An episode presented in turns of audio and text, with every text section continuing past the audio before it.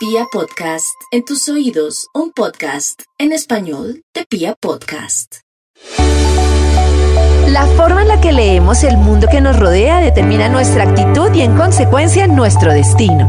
Otra mirada a la humanidad desde la historia, la neurología, el arte y la filosofía nos puede permitir entender nuestra mente de otra forma y así proporcionarnos herramientas para fluir mejor y disfrutar la vida. Bienvenidos a Revolución Mental con Karen Vinasco en Vibra. Muy bien, pues aquí estamos este lunes en otro capítulo de Revolución Mental. Hoy tengo una invitada súper especial. Eh, además, autora del libro Los 12 Códigos del Amor, es Elba Abril, tiene una cantidad de contenidos que me parecen fabulosos para todo el tema de relaciones personales, de la relación más importante que es la relación con nosotros mismos. Elba, bienvenida a esta revolución mental y gracias por aceptar la invitación. Muy bien hallada en vuestra radio, esta maravilla. Muchísimas gracias, Karen, por la invitación. Ay, Elba, mira, he aprendido una cantidad de cosas de tus contenidos que hoy quisiera compartir con la audiencia y quisiera empezar con este tema de estas relaciones en las que muchas veces nos encontramos, no entendemos por qué, no nos sentimos muy bien y ahora se habla como mucho de las relaciones tóxicas, pero yo quisiera como ir más allá de cómo determinar yo en qué tipo de relación estoy o más bien qué tipo de relaciones debo buscar y cuál es esa relación conmigo mismo para yo poderme relacionar bien con los demás. Ay, aquí hay muchas cosas en esta pregunta. Muchas cosas al tiempo. Mira, una cosa que es muy importante entender, y tú lo has planteado sin querer en la pregunta, es que una cosa es en qué relación estás, qué relación tienes o qué relación deseas, así como de bote pronto, y otra cosa muy distinta es qué tipo de relación te conviene. Y la diferencia entre estas dos es cuando nosotros estamos en una visión infantil, podríamos decirlo así, o inmadura, versus a cuando estás una- en una versión tuya más madura, más asentada, más serena. Entonces, cuando estás en la versión más infantil, lo único que te importa es lo inmediato. Y esto Ajá, puede ser ajá. desde que te curen un miedo de inmediato, por ejemplo, ¿no te ha pasado, Karen, que dejas una relación, te sientes muy sola? Sí. Y la primera persona que venga y te dé un poquito de cariño y te diga un poquito qué guapa eres y te dé un poquito de lo que necesitas, ya está, ya, te Ya ahí quedó. Ajá, ajá. Claro, porque te ha dado en esa parte tuya que está descontrolada, que es mami, mami, me duele, me duele, ha venido ahí y te ha puesto una tirita. Esto es lo que deseas en el momento, pero no es lo que te conviene. Ya. Porque una cosa es lo que enseguida va a tapar la herida, o incluso el deseo inmediato, ¿no? Como el niño y la piruleta. El niño quiere una piruleta inmediato porque está riquísima, pero luego la mamá le dice, no, que salen caries, no, que el azúcar, pues hay que regularlo. No significa eliminar, pero significa plantearlo de otra manera. Entonces, para saber qué es lo que nos conviene, primero tenemos que hacer lo que tú muy bien has introducido, que es comprenderte a ti misma. Claro. Porque si tú no sabes cuáles son tus pecados, cuáles son tus miedos, cuáles son tus puntos flojos, no vas a saber qué es lo que te conviene para no caer ahí, para no enfatizar en eso, para no sacar lo que se llama muchas veces nuestra peor versión, ¿no? Que es esta parte más mala que no solo hace daño a los demás sin darnos cuenta, sino que sobre todo nos hace daño a nosotros mismos. O sea que es posible que cuando yo repito y repito ese mismo patrón de relación, que hay personas que dicen, es que siempre me toca una relación en la que me dejan plantada, es que siempre me toca una relación, entonces ahí es como una alerta de un trabajo, que cómo empiezo a hacer ese trabajo, pues con, conmigo. Tú hablas de, de cosas de autoconocimiento muy bonitas como la carta natal, no sé, pero ¿qué debo hacer yo para, estoy aquí de la nada, me va súper mal en las relaciones y ya yo tengo como conciencia de que algo falla en mí? ¿Cómo comienzo? Mira, lo primero que comienzas, aunque parezca un tópico, es analizando lo que viste en casa. Entonces yo les lanzaría a tus oyentes una pregunta muy potente que todo el mundo se puede hacer, que es, en el amor, ¿cuál es tu primer recuerdo? ¿Qué es lo primero que recuerdas? Y a lo mejor habrá personas que será su primera relación de pareja cuando tenían 15 años o 20 o lo que sea, pero la mayoría, si hacemos el trabajo bien, nos iremos a algún momento con nuestros padres. O nosotros con ellos o algo que vimos en ellos. ¿Por qué? Porque lo que tú viste en casa es lo que tú aprendiste que era el amor. Es como si yo. Karen, te digo, una silla, pero tú nunca has visto una silla, tú no te puedes imaginar una silla. Pero si tú siempre has tenido sillas, imagínate que tú eres millonaria y siempre has tenido sillas muy grandes, doradas, para ti silla es eso, ¿verdad? Ajá, y cuando ajá. yo te diga silla, a ti a tu mente te vendrá esa silla dorada. Mientras que a alguien, pues que a lo mejor ha estado en una silla de madera pequeña, cuando yo le diga silla, le vendrá a la cabeza una silla pequeña. Pues en el amor pasa lo mismo. Si en tu casa has visto que uno de los dos era el dominante y el otro era el sumiso, da igual quién, pero uno de los dos era dominante y el otro sumiso, para ti el amor es un dominante y un sumiso. Ya. Por tanto, tú en tus relaciones o serás dominante o serás sumiso, pero siempre generaremos una, un tipo de, de- de dinámica entre los dos donde haya, donde sea desparejo, donde no sea ni un equipo, sino que porque tú has entendido que el amor es eso. Igual que la gente que ha tenido a lo mejor un papá muy ausente o una mamá muy ausente, que también las hay, Ujú. ha entendido que amor es ausencia. Quien me quiere no está, quien me quiere Ya. está lejos. Por tanto, cuando sea adulto y busque una relación, ¿qué irá a parar? Hombres que no se quieren com- comprometer, que no pueden comprometerse, que trabajan mucho, que no las quieren suficientes, porque para ti amor es ausencia. Y sin darte cuenta vas a repetir, repetir. Y lo peor de todo, cuando tengas que darte amor a ti misma, ¿qué te vas a dar? Ausencia, Ausencia. abandono, ausencia. Claro, y esto es lo primero que tenemos que trabajar. ¿Cuántas veces tú te das ausencia a ti misma?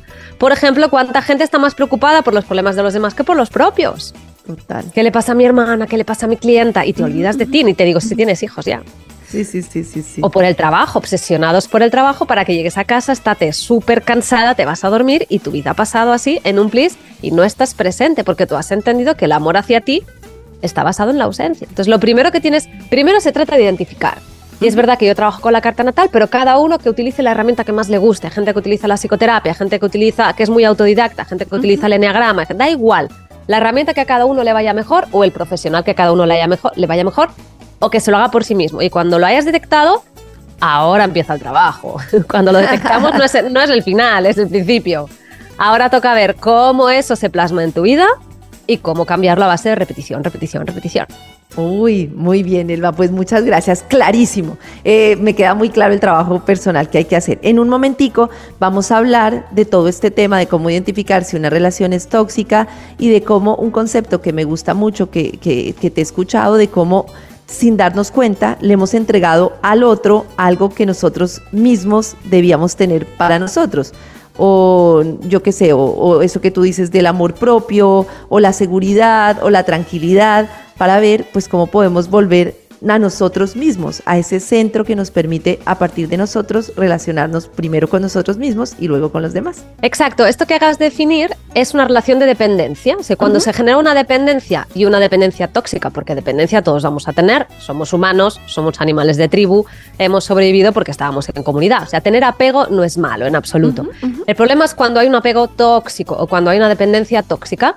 Y esa sucede, como tú muy bien has explicado, cuando algo que debería hacerme cargo yo, por miedo o por incapacidad o porque no sé hacerlo o porque no quiero hacerlo porque he aprendido que no debía aprender a hacerlo, esto es, es un poco recambolesco, pero es así, lo que hago es cederlo a otro.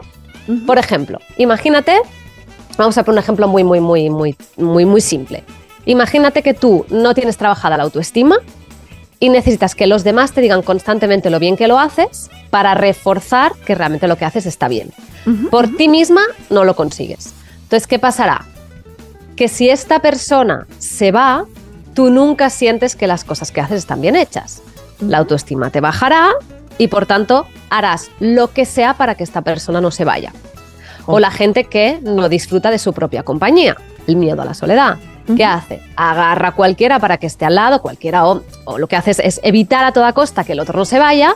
¿Por qué?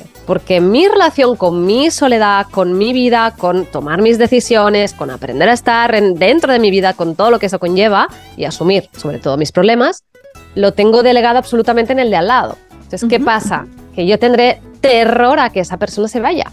Claro. Porque si se va, el miedo no es a que se vaya, no es el duelo que tengo que hacer que es para que se vaya, que esto también. Si se va, mi mayor drama es que tengo que afrontar lo que yo estaba evitando, que es claro. hacerme cargo de mí, de mi vida, de mis decisiones, de mis problemas, de las conversaciones difíciles, que esto es lo que me hacía el otro. Es como cuando tú tienes un gestor que te hace las facturas y de repente ese gestor, este gestor se va. ¡Wow! ¿Qué Ya no es que hago? se vaya, que ya es un problema, es que ahora las tengo que hacer yo. De y hecho, eso es lo que me da miedo. Pues de hecho, lo puedes puedes- trasladar. un ejemplo muy, muy, muy, muy que me parece muy válido porque tú dices, bueno, el autoestima, listo, y, y no lo, y, y aunque es muy importante, no lo ves como tan materializado como un ejemplo que tú pones y es cuando he entregado mi seguridad económica, o sea, cuando yo no puedo hacerme cargo de mí mismo, entonces ya lo entregué, entonces, ¿en qué momento estoy en una relación en la que ya estoy ahí? Porque igual no me puedo auto, sí, porque soy, no, me puedo, no me puedo, no puedo establecerme yo económicamente, ¿no? Y entonces ya no distingo en qué momento estoy en la relación, simplemente me acomodo porque igual no tengo una dependencia económica, ¿no? Claro. El dinero, el problema del dinero, si es que hay algún problema del dinero, no es tanto eh, tenerlo o no tenerlo, sino lo que eres capaz de hacer para tenerlo. Esto te habla mucho de ti. Entonces, si tú has delegado tu seguridad porque el dinero es seguridad, tú no puedes vivir en la calle, tú tienes que comer, tú tienes que vestirte, tú tienes que necesitas tus cosas. Aparte de también te proporciona seguridad emocional. Si tú eso lo has delegado en otra persona, el problema es que tú no tienes ningún tipo de libertad de negociación con esa persona, y una relación es una negociación constante, tú no tienes ningún tipo de libertad de forma de ser, porque si a la otra persona no le gustas y te deja, no te juegas la relación, te juegas tu seguridad, te juegas tu vida. Claro. Más todo lo que hay ahí detrás. Entonces, aquí ya entramos en terrenos muy peligrosos, donde hay cosas muy básicas para la supervivencia que nunca deberían delegarse en otro. Entonces, si lo hacemos, porque volvemos a lo mismo, en casa había una sola figura que abastecía o realmente vienes de alguien, pues a lo mejor el papá trabajaba, pero la mamá tenía sus ahorros. O a lo mejor la mamá era quien trabajaba, pero el papá pues tenía una herencia. No pasa nada, vivían de una, pero a malas tenía el otro. No, venimos de un lugar donde la confianza estaba mal entendida. La confianza pasaba a ser tóxica. Una cosa es confiar en ti y la otra cosa es no confiar en mí. O sea, nos hemos ido al otro lado. Una cosa es confianza y la otra cosa es te cedo lo que nunca debería cederte, que es seguridad física y seguridad emocional. Son estas dos cosas las que nunca deberíamos ceder. Entonces, claro, si alguien se encuentra en esta situación, el otro, o sea, es como si estuvieras en una cárcel. El otro tiene tu llave. El otro va a ser un ladrón de todas tus decisiones, de todas tus metas en la vida, de todo lo que hay. Así que lo primero que hay que hacer para poder decidir si queremos seguir o no queremos seguir y queremos ser o no ser quien realmente somos, es tener eh, el abastecimiento económico asegurado. Porque si no, no, no podemos hacer nada. Se va a volver tóxica a la larga esta relación, prácticamente seguro, aunque no te des cuenta. Muy bien. Ya venimos para aprender más en esto que se llama revolución mental. Bueno, y entonces en este proceso, de que además me gusta como tú lo mencionas, de hay muchas estrategias para yo poder llegar a ese autoconocimiento, el eneagrama, bueno, muchas estrategias, no tiene que ser una específicamente. Yo ya llego a empezar ese conocimiento y ya cuando estoy, digamos, en ese proceso paralelo entre cuando me estoy conociendo y ya estoy en una relación o estoy eligiendo una relación, ¿Cómo puedo distinguir entre una, parece una pregunta sencilla, pero a veces nos revolvemos, ¿cómo puedo distinguir entre una buena relación y una mala relación con alguien? Que estoy en una buena o una mala relación. Mira, aparte de la respuesta obvia que todo el mundo se, imaginará que es porque te sientes bien o no te sientes bien, sí. hay, hay algo más que podemos ver, que es primero que puedes ser tú, no basta con que te sientas bien, sino que puedas ser tú, porque hay veces no sé si recordarás, eh, Karen, no sé si pasa también en Colombia, pero aquí en España nos cuentan nuestros abuelos y nuestros padres que a la gente que era zurda le ataban la mano a la espalda y le obligaban a aprender a escribir con la derecha. Sí, también. Y llega un momento que ellos escriben con la derecha porque ya han desarrollado la destreza, pero en realidad ellos son zurdos. de manera natural no son así. Entonces, cuando estás con una buena relación, es cuando te das cuenta que puedes ser tú de manera espontánea en todos tus ámbitos, sin tener que estar haciendo ver nada y eso funciona de manera, de manera natural. Esta es una, y después la otra, esto sí, sí, sí funciona. Y si no funciona es porque estás todo el rato intentando inhibir partes tuyas y hay un sufrimiento constante de que ves que no fluye y lo que la convierte en tóxica la relación no es solo que te duela, esto es lo fácil, es que te duela y no entiendas por qué. Ya. Porque si a ti un hate o alguien en internet, un hater, te lanza un comentario, tú como lo entiendes perfectamente, aunque te ofenda en un momento, al cabo de una hora ya no te acuerdas, o al cabo de lo que sea, ya está. El problema de las relaciones tóxicas es que te enganchan, no puedes salir de ahí, hay como una especie de, intensidad que es imposible, como que te obsesionas incluso, porque tu mente está intentando resolver eso que no entiende. O sea, no entiendo por qué reacciona así, no entiendo por qué no le gusta si yo estoy haciendo lo que él me dijo que le gustaba, no entiendo, por eso también cuando nos vamos a lados un poquito más extremos como el maltrato, etcétera, ya juegan a que no entiendas. Por ejemplo, tú me dices, eh, imagínate, ¿no? Que yo te digo, no me escribas. Y, tú me dices, ¿por qué? Yo te digo, porque a estas horas estoy trabajando. Y mañana a lo mejor me escribes a esta misma hora y si te contesto. Tú miras, no lo entiendo, porque me dijiste que ahora sí, después no.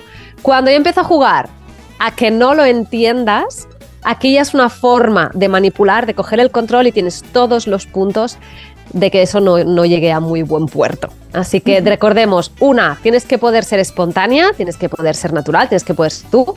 Dos, tienes que tener buenas sensaciones y en el caso de que no las haya, tienes que entender perfectamente por qué no. O sea, se tiene que poder hablar, se tiene que poder entender. Cuando es un lío, cuando no se entiende, cuando ahora hace una cosa, después la otra, cuidado, porque lo que hablábamos antes, en pinta de que se haga desde un lugar infantil y cuando se hacen las cosas de un lugar infantil no hay conciencia y por tanto nos harán daño tarde o temprano. Perfecto. De este tema de las relaciones tóxicas, me parece que en, las, en, lo anterior que mencionabas nos das una pista muy grande y me da la sensación de que cuando tú estás en una relación tóxica, inmediatamente pones la atención en el otro. O sea, no, no estás viendo todo lo que está pasando adentro tuyo, no estás viendo que estás asustado, que estás, no estás ni sintiendo tu cuerpo ni siquiera, ni, ni, ver cómo se siente esto en mí, sino que estás, ¿por qué no me voltea a ver? ¿Por qué no me llama? ¿Por qué no es, no, eh, hoy sí y mañana no? ¿Por qué? Y estás como esperando que llegue un milagro, no sé qué, que haga que la otra persona cambie y estás como nublado esperando, como con una fe por allá de que algún día va a cambiar y esta persona va a cambiar y entonces yo voy a ser feliz pero en ese momento no lo puedes ver desde adentro. Me parece que eso es como una señal mm. muy de relación tóxica. Sí, porque ahí están, al final son dos niños pequeños relacionándose. En lugar de dos personas adultas, maduras, que comprenden la situación desde fuera y pueden dirigirla hacia donde quieren, son dos personas dentro de una tormenta que no entienden de dónde viene la tormenta, ni a dónde les lleva la tormenta, ni de qué va esta tormenta. Entonces, claro, aquí es muy difícil que puedas reaccionar. Por eso lo importante es, es poder conocer las cosas, aprender las cosas, porque las cosas no se solucionan por arte magia. O sea, al final tú estás haciendo muy bien de comunicadora con un micrófono en la mano, a base de equivocarte, aprender. O sea, lo que la ah. magia de repente un día, de manera natural, mis relaciones van a funcionar, eso es un pensamiento mágico infantil. Al final, las relaciones van a funcionar cuando aprendas de relaciones. El problema es que no nos enseñan y las relaciones son algo que están constantemente en todos lados, con nuestros jefes, con nuestros familiares, con nuestras parejas, con nuestros clientes. Y es algo que no sabemos hacer. Y seguimos relacionándonos desde el niño pequeño que tiene miedo porque el otro le ha proporcionado algo que no se sabe. Em, esta persona no se sabe generar por sí mismo, hay un miedo tremendo a que el otro se vaya y hacemos lo que sea para que el otro se vaya nos colocamos en ese niño pequeño lleno de miedo y lleno de, pavor para que las cosas no se le descontrolen. Por eso muchas veces nos vamos al control extremo. Repasamos siete veces el WhatsApp, le voy a escribir a las dos, pero no a las tres porque a las tres a lo mejor le molesta, pero a las perdemos toda la espontaneidad. es para intentar poner un control fuera, fruto de la inseguridad que nos da el hecho de tener tanto descontrol dentro.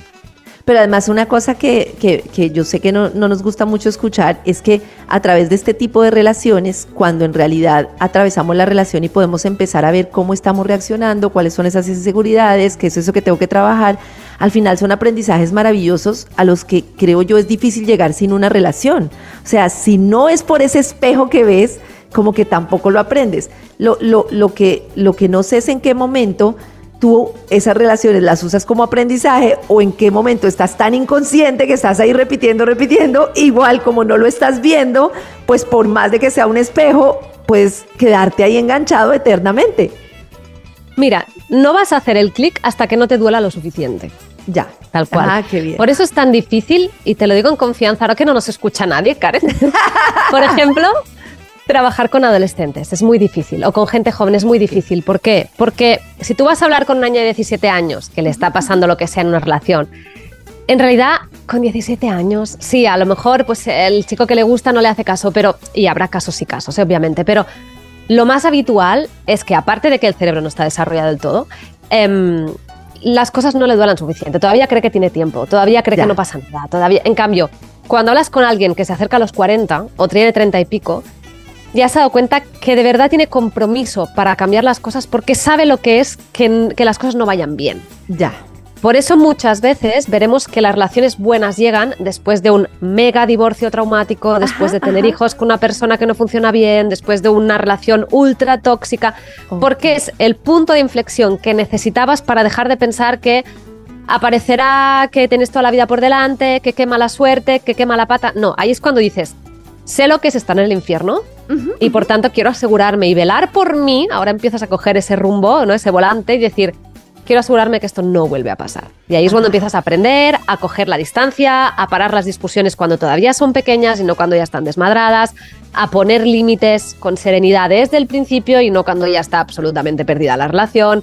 Y ahí es cuando coges otra perspectiva y ahí es cuando maduras y ahí es cuando te empiezas a hacer mayor. Así que hasta que no has tocado fondo es muy difícil que tengas esa motivación.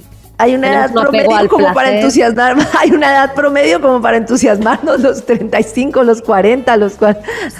Es como para decir a toda tu audiencia, si lo has pasado mal, bien, estás más cerca de tener una buena relación. Quien no lo ha pasado mal es muy difícil que la tenga. Te lo digo de verdad. Eso está buenísimo para tener esperanza y para decir, bueno, ya, ahora sí voy por esto. Listo, Elba, muchas gracias. Quiero preguntarte, Elba, ¿una relación tóxica puede dejar de ser tóxica? ¿O una relación tóxica debe morir y empezar? Y ya, esto si ya empezó mal, ya, mejor dicho, ya no hay nada que hacer. No, sí, sí puede mejorar porque lo que es tóxico no es la relación, sino las dinámicas que se establecen en ellas. Es decir, lo que es tóxico es el punto de vista desde el cual tú te pones. Lo que decíamos, si tú eres una niña pequeña que busca un papá, si tú eres una mamá que busca encontrarle sentido a tu vida a base de cuidar a los demás, mientras eso siga así, está descontrolado. Actúas desde el... En realidad, fíjate que el matiz es, no hay acción, sino lo que haces es, lo que hay es reacción. O sea, tú simplemente lo haces porque te sale así, pero en realidad no sabes por qué lo haces, ¿verdad? Hay gente que siempre es como la mamá en sus relaciones. Sí. Y, y no sabe por qué. Es que a mí me sale así, yo es que soy así. Bueno, habrá que ver. Entonces, mientras solo reacciones, tú no podrás cambiar eso y por tanto lo que mal ha empezado tiene mal vaticinio. Pero cuando tú te das cuenta y dices, ah, vale, que resulta que yo hago de mami porque como mi mamá hacía muy de mamá a mi padre y duraron mucho, yo he entendido que si quieres que se queden a tu lado, tienes que ser muy mamá y por tanto hacerlos muy niños pequeños para que así dependan de ti y entonces no me dejen. Sin darme cuenta, y siempre sin mala intención, eso es lo que mi cabeza estaba haciendo. Vale, ahora que me doy cuenta de que esta no es la manera de tener una relación sana y que se puede tener amor y se puede tener una relación equilibrada de muchas maneras, ahora voy a elegir cuál es el comportamiento equitativo que quiero tener con esta persona para que realmente seamos un equipo. Pero aquí sí que hay un matiz, que es que los dos tenéis que estar en este punto porque si no es muy difícil y es muy desgastante intentar despertar a alguien que no quiere despertar o que alguien se dé cuenta cuando no está preparado para darse cuenta o no puede o no sabe o directamente no tiene ningún tipo de intención. Claro, que eso te iba a decir. Entonces yo resulta que me doy cuenta que me he relacionado desde esto, desde la niña que busca papá, empiezo a hacer un trabajo, de pronto un trabajo, no sé, con psicoterapia, bueno, voy a mi terapeuta, hago de todo, empiezo a cambiar mis dinámicas, pero puedo ver que en la relación, porque la otra persona, digamos, no está en ese mismo punto, sigue en la misma dinámica, ¿no? Entonces es como como, por ejemplo, si yo intento cambiar la dinámica de comunicación, pero la otra persona se sigue comunicando desde, desde el culpar o desde, desde la comunicación totalmente inconsciente, ¿no? Supongo que hay un punto en que el esfuerzo se te vuelve tan grande que al final llega también como un trabajo propio tuyo de decir hasta qué punto voy a estar aquí, porque si no sigo siendo la misma niña pequeñita que espero que todo cambie a mi favor, simplemente porque ahora soy más consciente de mí. No sé si es confuso. Claro. Sí, no, no, se entiende perfectamente. O sea, el problema de que si uno ya tiene una mirada adulta, es verdad que puede ayudar al otro a que la tenga, y eso está muy bien y pasa muchas veces, pero si tú tienes una mirada adulta, pero el otro se queda en la infantil y no quiere cambiar, ahí sí que es donde te das cuenta que el precio a pagar igual no te compensa, porque estarás frente a un vampiro emocional, que se llama que salen que te chupa la energía, que te desgastarás mucho y no tendrás resultados. Entonces, al final aquí ya no es tan tóxica porque tú entiendes lo que está pasando, pero es verdad que igual no tiene mucho futuro porque tu punto evolutivo cada vez se irá separando más del otro, entonces el otro ya no será un buen compañero para ti, porque no te impulsará, no te enseñará, no te admirará o tú no le admirarás a él. Entonces ahí todos los pilares fundamentales de las relaciones, posiblemente confiarás más en tu terapeuta que en tu pareja o en tus amigas que en tu pareja, porque ya no te entenderá igual. Y ahí es donde ya no tiene mucho sentido que esta pareja siga siendo pareja. Este es uno de los puntos más difíciles de solucionar cuando hay una crisis de pareja gorda. Okay, cuando realmente se evoluciona hacia caminos distintos.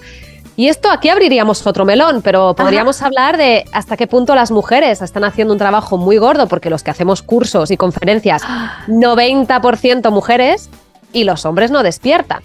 O a lo mejor despiertan de otra manera. Pero me encanta eso, me encanta y me gustaría, yo sé que es un melón grande como dices tú, pero aunque sea tocarlo un poquitico en la próxima entrada porque sí es algo que yo percibo muchísimo que sucede. Muy bien. Bueno, retomando lo que decías, hay un, hay un tema que de verdad es súper evidente cuando uno va a diferentes temas de aprendizaje, el tema de la terapia, desde, desde de todo, ¿no? Desde la carta natal hasta el yoga kundalini, hasta, bueno, todo, uno ve un montón de mujeres que también yo creo, o como yo lo veo desde, desde la audiencia femenina, es como por, por haber sentido tanta presión que creo que llegó un punto en el que, en el que dijimos como, no más, ¿no? Yo creo que las mujeres veníamos de una cantidad de roles que eran convenientes para todo el mundo menos para nosotras. O por lo menos la pregunta para mí era, ¿por qué mis hijos se sienten bien, mi esposo se siente bien, eh, en el trabajo se sienten muy bien conmigo, todo el mundo se siente bien y si todo está bien, porque yo estoy tan mal, no? Y entonces ahí entiendes que estás haciendo como un esfuerzo extraordinario de complacencia, de adaptación y empieza como este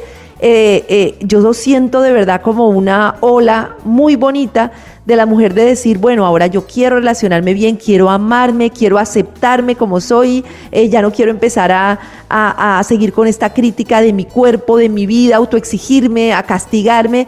Y entonces te encuentras con este trabajo de las mujeres que obviamente pareciera, por así por encima, que fuera a otro ritmo diferente al de las parejas. ¿Qué efecto crees que tiene esta situación de este trabajo mucho más, digamos, desde lo, sí, de la, de la mujer? Hmm, bueno, como la mujer siempre se ha visto más vulnerable a nivel físico, sobre todo evidentemente, no a nivel mental, eh, es la que creaba más dependencias. Al final la mujer es más intensa, no es mi opinión. ¿eh? Los neurocientíficos explican cómo funciona el cerebro de la mujer a diferencia del hombre. El hombre es más simple, problema, solución.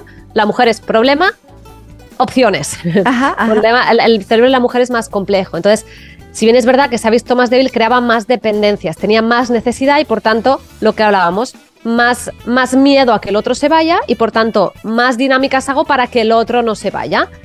Y eso ha hecho muchas veces que las mujeres, cuando tenemos un, problema, nos dediquemos a hablar del problema, a darle vueltas al problema. La mujer va mucho a terapia, hacemos muchos cursos, pero el hombre no es que no le preocupe, también se pueden tener conversaciones muy profundas con los hombres hoy en día. Pasa que el hombre se centra en la solución, en la acción. Porque la mujer funciona por comprensión, el hombre funciona por acción. Entonces yo creo que sí hay a la par un movimiento de mucha más conciencia y mucha espiritualidad y además también si nos vamos a altos cargos también ves que quien más o quien menos, quien no se ha hecho la carta natal medita y quien no ha hecho una constelación o lo que sea, eh, ya empieza a ser raro el que no sabe de qué le hablas, pero lo que es distinto es la manera en que le enfocamos y seguramente también en, en si es más público o menos. Me refiero, yo que doy muchas clases y conferencias, me encuentro la mujer, está el día, pone la cámara en Zoom, habla, explica su problema. El hombre o lo ve grabado o la cámara es privada ya, o ya, lo verán en su momento, pero es, mucho más hacia adentro, es un trabajo mucho más autodidacta el del hombre y el de la mujer igual tira más lazos y por eso, por eso quizá, ¿eh? esto sí que es opinión, quizá, quizá por eso nos da la sensación que es más visible y que hablamos todas más, porque es la forma en, la que lo tratamos. Pero yo tengo esperanza, yo creo que todo el mundo está en procesos de despertar, también dependerá del lugar, del estatus social, del entorno, que ayude más o que ayude menos, pero estamos haciendo yo creo que entre todos un, un gran trabajo y tengo mucha esperanza en que las relaciones, y empezando por la, por la que tenemos con nosotros mismos, está dando un salto enorme y, no hay vuelta atrás. Que hay otra cosa ahí interesante que tú mencionas en tus podcasts y tiene que ver con el equilibrio entre lo femenino y lo masculino, ¿no? Que muchas veces no entendemos que no se trata de que lo masculino es solo el hombre, ni lo femenino es solo la mujer, sino que cuando nosotros logramos balancear ese femenino y ese masculino, pues nos puede llevar también como a un, a un mejor equilibrio en nuestra vida, ¿verdad? Claro, dentro nuestro hay dos energías, que son la masculina y femenina. Da igual que seas hombre o mujer, ¿eh? son dos energías que están en la naturaleza. Igual que, igual que hay día y hay noche, y hay sol y hay luna, y hay frío y hay calor, pues existe la energía femenina y la masculina, o la yin y la yang, los que hacen más yoga o están en otros temas. Entonces, la energía yang es todo lo que va hacia afuera, lo que habla de acción. Por ejemplo, yo ahora estoy hablando, yo ahora estoy en rol masculino, tú ahora estás escuchando, estás en rol femenino. Pero si después nos vamos a cenar y tú eres la que me explicas a mí, yo me colocaré en mi rol femenino y tú te colocarás en tu rol masculino, por ejemplo. O si tú me invitas, pues al invitar, como tú eres la que toma, coge la iniciativa, tú estarás en tu rol masculino.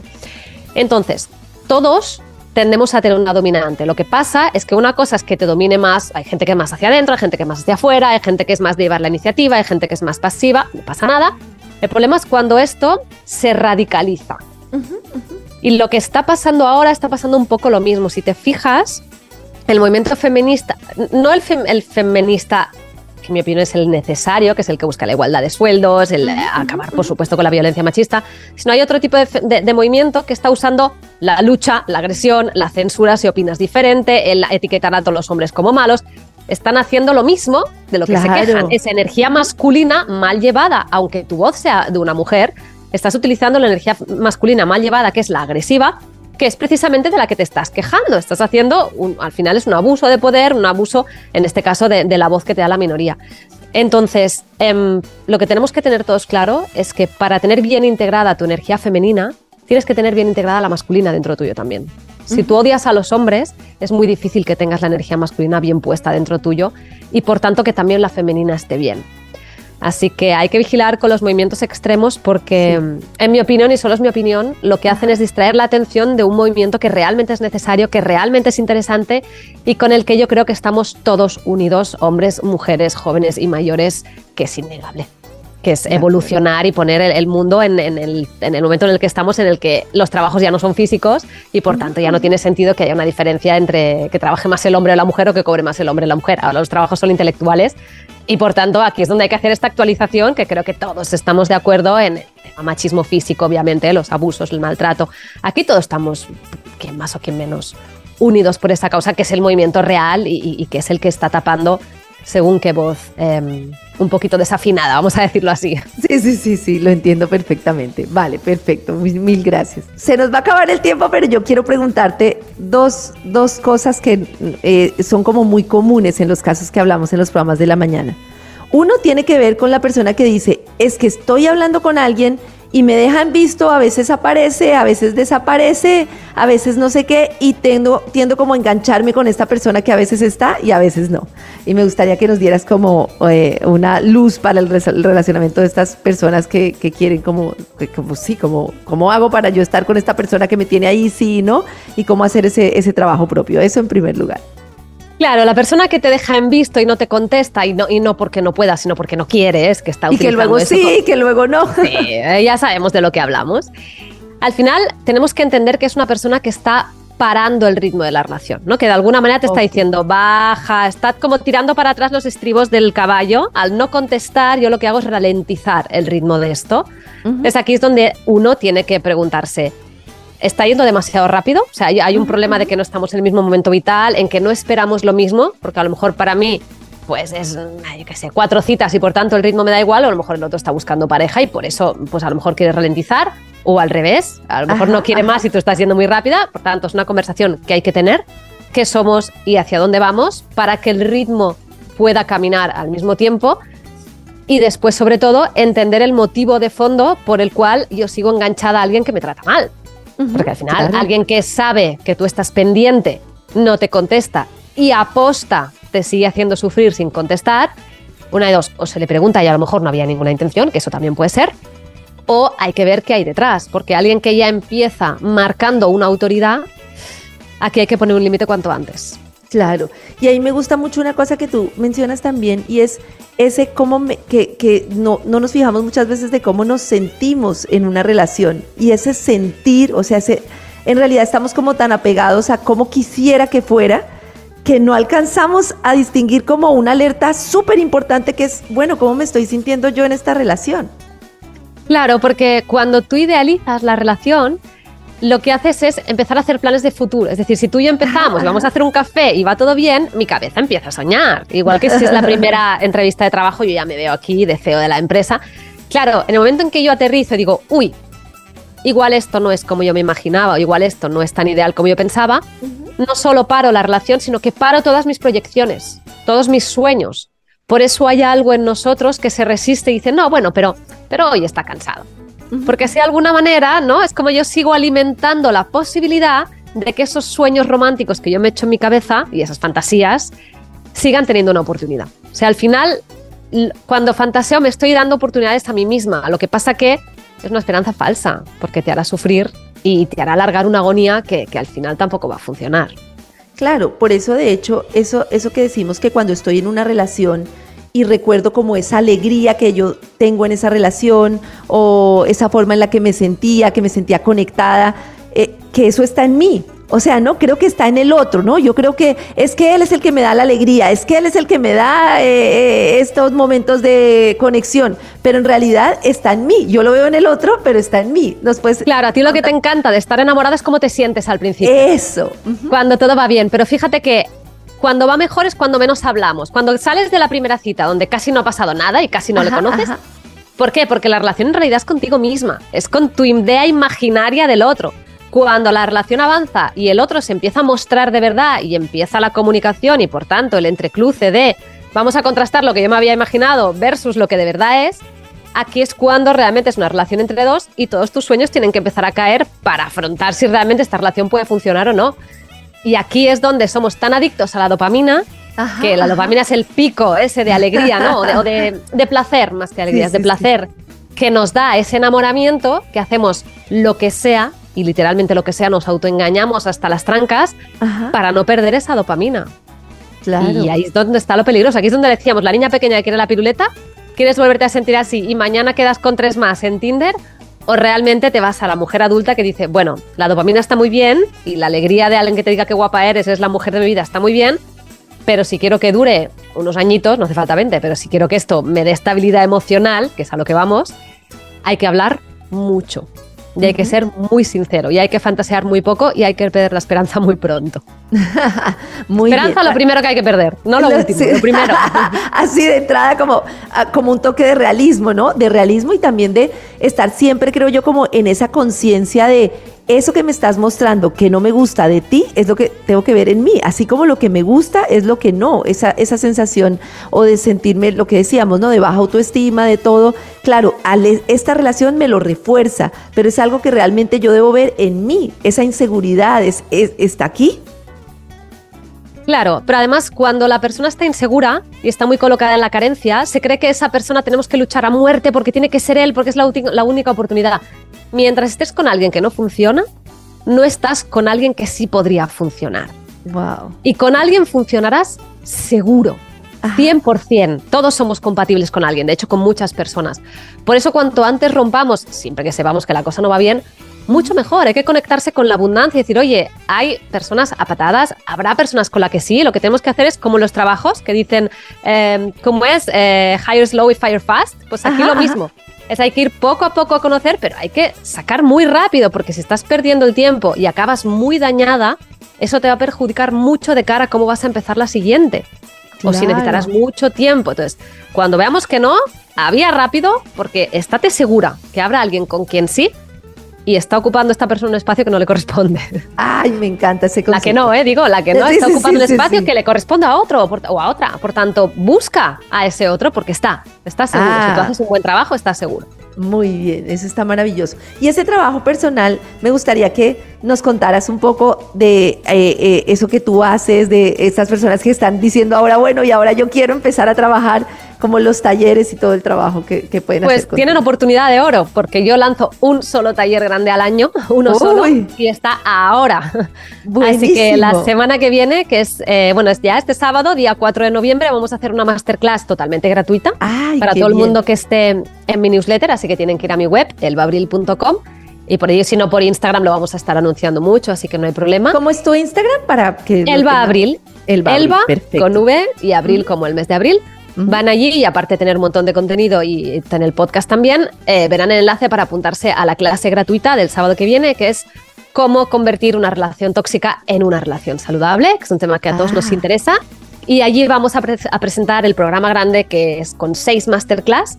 Voy a estar explicando cómo corregir nuestras conductas que son dañinas, que no nos interesan, y cómo conseguir tener relaciones maduras, que realmente nos den placer sostenido, no solo el pico, sino que realmente funcionen, que realmente compensen y cómo conseguir tener relaciones que realmente sean saludables en nuestra vida. Ay, Elba, pues te agradezco mucho por este espacio, por esta invitación. Están súper invitados para el 4 de noviembre, que me parece maravilloso, además para que te sigan en el podcast que se llama el podcast de Elba Abril. Yo lo sigo en Spotify, me imagino que en muchas plataformas, eh, y además que tiene contenidos de verdad que le aportan a uno en esto, que ahora somos muy conscientes de desde dónde me estoy relacionando y cómo desde el adulto me hago responsable de mis heridas, de todo lo que me ha dolido, para poderlo sanar y no para estar como reviviéndolo a lo largo de mi vida, que al final es muy corta y muchas veces veces nos quedamos ahí. Entonces te agradezco mucho por ese aporte que haces a Revolución Mental y por esa invitación a esa masterclass y por acompañarnos aquí hoy. Muchísimas gracias, Karen. Revolución Mental en Vibra.